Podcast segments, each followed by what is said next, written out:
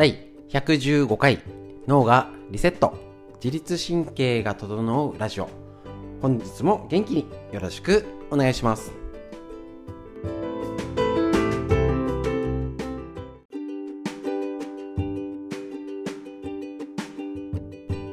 こちらテーマは一家に一人おうち整体師を目指せ。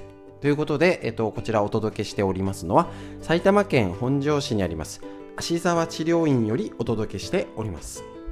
えっ、とですね月曜日から金曜日までライブ配信を、えっと YouTube ライブ、LINE ライブ、インスタライブでやっておりまして、えー、教えるストレッチ東京都池袋にあります押方京介先生考案の自分で歪みを直せるストレッチを、えーと、プラスねいろいろあのこれこういうのやるといいよなんていうのをストレッチ毎日やっておりまして。ねあのこのコロナの時だいぶ減りましたけどまだ、ね、冬がどうなるかわからないだったりこれからねまた、あの他の病気気をつけなきゃいけませんのでぜひぜひ、えーと、体づくりもうね、脳が元気になるための一緒にやっていきましょう。今日特にまたね、え、ー、と、肩の状態、で、これね、あの、ライブ中の解説をそのまま録音してます。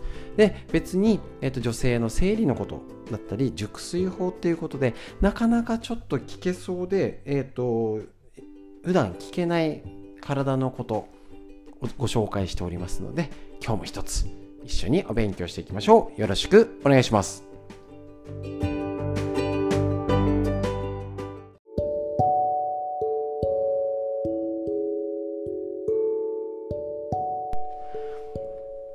それではですね、えっ、ー、と、今、えっ、ー、と、ライブ配信終わりましてお疲れ様でございます。LINE ライブ、YouTube ライブは生きたままですね、繋がっていっぱなしで、えっ、ー、と、ラジオの録音を今日もしていきたいと思いますので、よろしくお願いします。それでは本日は肩のストレッチをやりまして、こちらの解説、今日の流れのポイント、ちょっといつもと違う言い方したの気づきましたでしょうか？そうなんです。やっぱり、あの辛いよね。みんなね肩が凝っちゃってとか良くなりたいってみんな思ってるんですけどなんか貼ったり塗ったり動かしたりして YouTube 見てうーんっていう方がやっぱり多いのはどっちが悪いの？ね。今日だったら肩上げるの下げるの？内なの外なの？どっち行っちゃうとダメでどっちに行くと良くなるよっていう方をしっかり明確化した上でそっちに行くように今日だったら肩が上がるのがダメ。下げる方がいいんです。胸が閉じるのがダメ。肩閉じて肩が前に行くのがダメ。だから開くのがいいんです。でこれをイメージしてストレッチすることで修正するのがよりドーンと変わりやすくなりますので一気に今日だけでも楽になったかと思いますで、えっ、ー、と、先ほど質問もあったんですけどね、ポイントが大事で、ただ肩下げらんないんですよ。しっかり胸が開かないと肩下がらないので、そのようなストレッチの順番になってます。また見といてください。ね、開くことをやってから下げてってして、肩をいい状態にね、部分を攻めてから肩の全体、手首、肘、肩、肋骨あばら腰までをつなげてよくするよっていう風にしました。だからえっとご自身でやってる方は気づくと思います。部分しかやってなかったなとか。ね。広げるだけはやってたけど下げるってしてなかったなとか。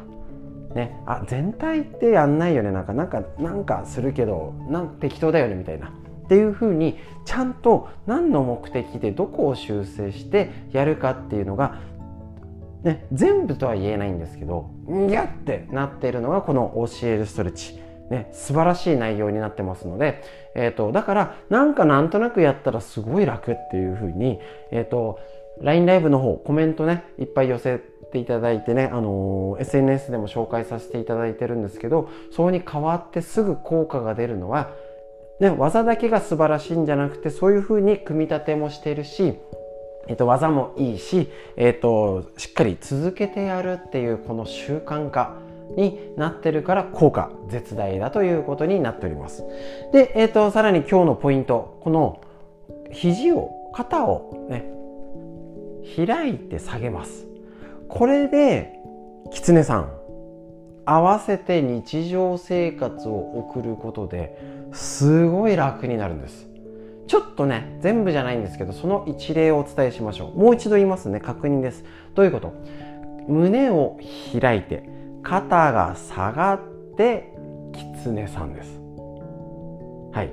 これね武道武術の骨の動きも良くなるしもちろんあの違う、えーと、河野先生とかだとここにしたりとかいろんなパターンがあるんですけどひとまず狐さんでやっといたらやりやすいよね。で狐さんを動くように意識しましょう。でその時に意識するのがもう一度言います。肩が開いてから下がる。これを作ってから狐さんです。この順序を絶対に絶対です。踏まえた上で紹介していきましょう。料理。はい。あもちろん洗い物もするし、手首使いますよね。トントントントン包丁切ります。料理も結構フライパンとか、ね、あの疲れてきますよね。うちなんか家族多いんで、焼きそばとかスパゲッティすごい量作るんで、そういう時に意外とね、料理人の方もそうです。手首きちゃうんですね。なので、その時に包丁を持つ手を狐さんの手中心に力入れる。で、こちらも支える方を狐さん、あ、これ全部作んなくていいですよ。狐さんのこの3つを意識して料理を、野菜を持つとか。ですると料理トントントンとか、この持つの。これが手首。やりましたね、先週ね。この手首の動きも楽にした上で肩もしっかり使っておへそを上に上げていい姿勢でやると無理なく料理できるしどうでしょうこの姿勢。あの例えってよくないんですけど初心者下手くそな人がやったらなんかガチガチね例えばね小学生で初めて包丁持ったよって言ったらこうにすると下手くそになるしさっきの胸を開いて肩を下ろして皆さん鏡でやってみてくださいね。狐さんで料理したり例えば楽器これでピアノを弾くと多分綺麗上手な人の動きになります。そのためには肩の状態としっかり狐さんで肘手首が動いてやるとうまくできるから疲れにくくなります。その要領で洗濯物も狐さんで持って干すっていうとこれが楽になりますどういうことあの上に洗濯物干してる方は状態を反らさなきゃいけないんですつまり肩が丸まってたらそもそも肩が上がらなくて最近洗濯物が良いじゃなくてって言ってる人の全部とは言わないんですけど半分以上が背中丸まっちゃって肩が前だから上がりづらくてそれをよいしょって無理やりしてるから肘肩に手首に負担かかってなんか疲れる手首が痛いみたいなことになっちゃいます。ですね。なので洗濯物結構ねあの濡れてるやつ持つから重いです。ね。これも持つのも洗濯物も含めて指ですね。狐さんでビニール持つとかバッグを持つ。ね。かね胸を開いて肩を下がった状態で荷物を持ったりとかウォーキングする。これでもね体の動きが変わってきます。でさらに掃除ですね。えっ、ー、とクイックルワイパーとか掃除機かける時も手を狐さんの中心しかもちゃんと両手ですよ。使う方だけじゃないです。を中心ですからね。あのそこしか使わないわけじゃないし最初慣れないとね硬くなっちゃうので胸を開いて肘を下ろした状態で掃除機かけると肩に力が入らないししっかり体使ってができます。これがうまくできないと結局肩が上がって肘ばっかり使っちゃうんで掃除してて疲れる痛いな肩が疲れてまだ治んなくてっていうループをずっとして毎日しんどいことをね料理洗濯とかでえー、とやってるのでどんどん悪くなってきます。でさらに先ほどもねあのお話で出たんですけれども子供をねね持ってあげる時今多分姿勢が悪い子多いんで肩抜けやすかったり怪我しやすいのはあるのでしっかり胸を開いて肘を落とす、ね、胸を開いて元気なポーズ。これをね日常生活でも保育士さんだったり幼稚園の先生ですね。えっ、ー、と家でも頑張るぞっていうモードをすると頑張れるんですね。じゃないと芸部活もあれでね全然運動が減ってこうに丸まってる子供増えてます。それは何かちょっと運動会頑張ろうねって時にあのもう転びやすいとか疲れやすい。ほんと疲れやすい子多くなってますね。体力がないんですよ。でもちろん気質的な肺の病気があるとか何かもちろんある方もいると思うんですけどねアレルギーとか実際調子悪くてね。どう見だってこれ歪みだよねっていう子もいます。だからそういう子は肩上がってるし胸閉じてるし。だから夜よく眠れないとか。だったりあの座ってられない落ち着きがない。ね。そうすると違う評価されちゃいますよね今。あちょそういうあのいろいろね他の病気があるかもしれない。じゃあチェックしてみようってなるんですけどそれは本当は歪みだから来てる人もいるし本当にね脳の問題から、えーと、精神的になってる子もいるし混在してる状態グレーゾーンっていうのが一番ね対処に困ります。親も先生たちも。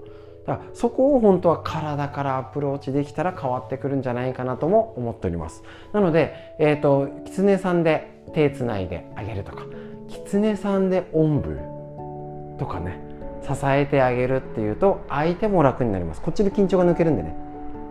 ね狐さんでとん、ね、抱っこしてあげるとかっていうとねいろいろありますのでね。ぜひぜひ。まだあのこれほんの一例ですので皆さん逆に試してこうしたら楽だったよ。報告していただけると嬉しいです。必ず前提は胸が開いて肩が落とした状態で狐さんを使うこと。そうすると自然と力が入って抱っこされてる方逆の受けても楽になりますのでぜひぜひ試してみてください。ということで肩の狐さんのアレンジ方法日常生活編使い方ご紹介いたしました。今日の解説になります。以上です。まあ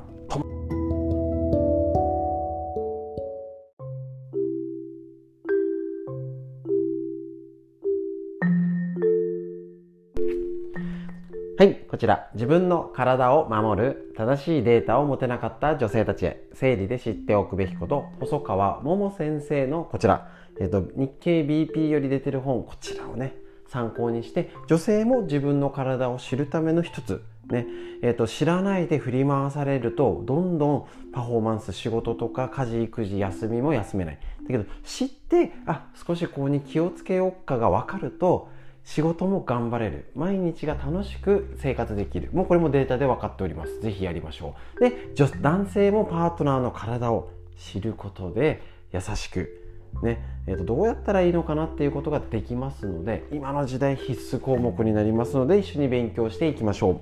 今回生理痛はなぜ起きるのか。これちょっとね分厚い本なんですけどとっても勉強になりますので一緒に勉強していきましょう。生理痛はなぜ起きるのか。これね普通説明できないですね。確認しましょう。えっと生理全体のことを理解するのにはまず生理の仕組みですね。10代と20代と30代では生理痛の原因が違うんですって。何を？えっと、まず、えっと、生理の血とは子宮内膜のこと。子宮の内側の膜ですね。子宮内膜とは体の中の卵子を育てるためのベッド。なんていうふうに聞いたことあるかもしれません。女性の体は毎月妊娠のために準備のために排卵します。同時に受精した時のための場所を用意すると。それが子宮内膜と言われる場所です。受精しなかった時はお役御免となった子宮内膜は排出されてそれがいわゆる生理の血ということになって毎月受精しなかった、ね、外に出そう。準備して外に出そうを繰り返してるってことですね。で、えーと、剥がれされたばかりの時はドロッとした血液の塊です。これがそのまま子宮の下についている子宮経過に押し出されて、ね、ここは、えーと、子宮と膣をつないでいる細い管ですね。この子宮経管は細く押し出すために子宮を強く収縮し収縮要は筋肉で押し出してるわけなんです。でこの時の痛みが生理痛ってことなんです。下腹部が痛い。っていうことなんですね。要は筋肉運動で要は子宮から外に押し出してるってことなんですね。ここまでなかなかね説明できないし分かんないですよね。子宮経過に血を押し出すために体はこの血の塊をサラサラにしそのために必要なのが酵素です。ね、酵素というとお肉を柔らかくしたり汚れを落とすクレンザーにも使われますが体の中でタンパク質の分解薬これが子宮内膜の塊を溶かしてくれて、えーと、サラサラの、えーと月経血になると。いうことですね。10代では子宮の出口が狭いことによりこの痛みが起きやすくなる。この年代では子宮がしっかり育ってないので子宮の出口が狭いので生理の血がスムーズに出ないから要は無理やり圧がかかって痛みが出るということなんですね。これが20代30代になると子宮は育つのですがストレスを感じたり偏った食事不規則な生活になることで子宮の収縮が強くなって生理痛になったりするんですね。つまり酵素がうまく働かずなんか他にホルモンのバランスが乱れたり冷えや栄養不足など収縮が強くなることが原因なのですがそうなってしまうのは食生活とか生活習慣。要は10代とかだとまあしょうがないよねって部分があるけど30代からはしょうがないじゃない食べたものとかを体があ起きた状況によった結果としてなっちゃうってことなんですね。ちなみに赤ちゃんを産んだら生理痛がなくなったという人がいるんですけど子宮の出口が広がるので生理の血が引っかからなくなると。いうこともあるんですね。なので、えーと、人それぞれ出産育児社会復帰などいろいろな状態で生理痛 PMS が、ま、増す理由になるんですけどこんなメカニズムで生理痛っていうと10代20代はちょっとなんとかしようっていうとちょっと無理かもしれない。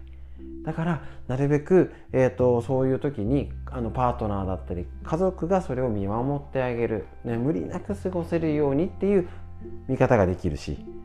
30代以降の生理痛できついよなんか動くのもきついよっていうのは食事が大丈夫？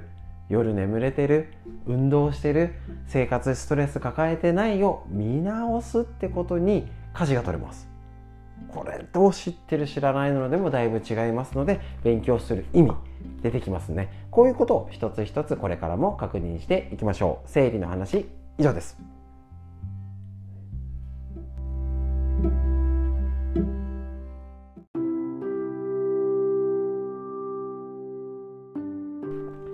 続いてこちら。ぐっすり眠れる最高の目覚め。最高のパフォーマンスが手に入る。熟睡法ベスト101で毎日頑張れる疲れが取れるような睡眠が取れる。ことが元気でいられる元になりますので一緒に勉強していきましょう。今回はちょっとねえっ、と前回のお風呂に引き続きましてシャワーで深部体温を温めるとぐっすり眠れるよっていうやつを紹介。えー、と前回の、えー、と紹介した就寝1時間半から2時間前の入浴により深部体温を意図的に上げることは、えー、と眠気誘発に効果的ですがどうしても時間が取れない人心身ともに疲れて湯船に浸かれるのが億劫な人そもそも湯船に浸かるのが苦手な人や怪我や健康の面の理由で入浴できない人住んでいるような設備的に入浴が難しい人はシャワーで代用しましょう。ベストはお風呂です。やっぱねちゃんと浸かるって超大事。だけど、えーと、なかなかね忙しくてとか入浴、ね、シャワーできないって方結構ねやっぱりシャワーを上手に使ってっていうのは私も日頃お伝えしております。それがこれあれですね。シャワーヘッドを固定して首の後ろに少し厚めのお湯を10分長いな意外と。当て続けると深部体温の上昇を促せる可能性があります。首の後ろには太い動脈など多くの血管が集まっているためお湯を当てることによって血行が良くなるのです。その際首の横にあるくぼみを親指で上下に優しくマッサージしてあげると首の筋肉がほぐれて身体をリラックスさせてくれるのでより効果的ですと。これねめっちゃ多分首をやるのにいいです。パソコンガチガチとか。目が疲れてって硬いですね。でこれねちょっと厚めがいいです。ね、ぬるいやつじゃなくてちょっと熱いなぐらいで当ててこれで少し肩を当てながらね肩を動かしたりねね首をこうに動かしたりして血流良くするのに日々のこれね、えーと、ケアにもとってもいいです。すごいいいです。是非おすすめ。なので、えっ、ー、と、ね、少し厚めの湯ってね、10分っていうとちょっと長いかもしれないですけど、本当に、えっ、ー、と、1分ぐらいだと短いんですよ。その時は気持ちいいんですよ。だけどね、終わった後ね、そんなでもないかな。だから自分で試してみましょう。例えば、さーっとやって、あ、気持ちいい、あ、こんなもんねっていうのと、3分から5分ぐらいまずやってみて、あ結構やったな動かしながらシャワーヘッド当ててちょっと厚め温度設定やって今できますからね。あすごい肩が楽かも首が楽かもやってみて。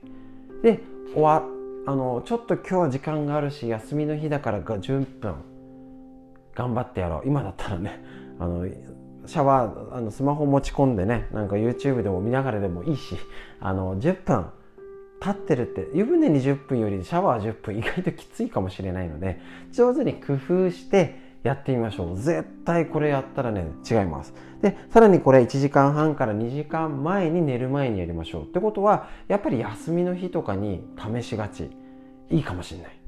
ね。そので平日は例えば意外とね平日はシャワー浴びないって方も済ましちゃうって方帰りが遅いんでいらっしゃいますよね。だからその辺平日はシャワーでこれ少しでもやっとこう。土日はちゃんと湯船にゆっくり浸かろう。そういうねあのメリハリができると変わってくると思いますので是非熟睡法しっかりねこちら夜眠れるための行動一工夫。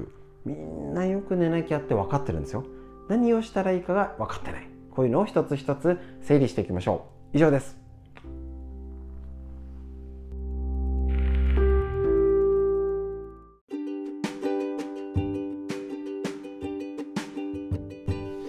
はい。それでは本日のラジオは以上になります。いかがでしたでしょうか？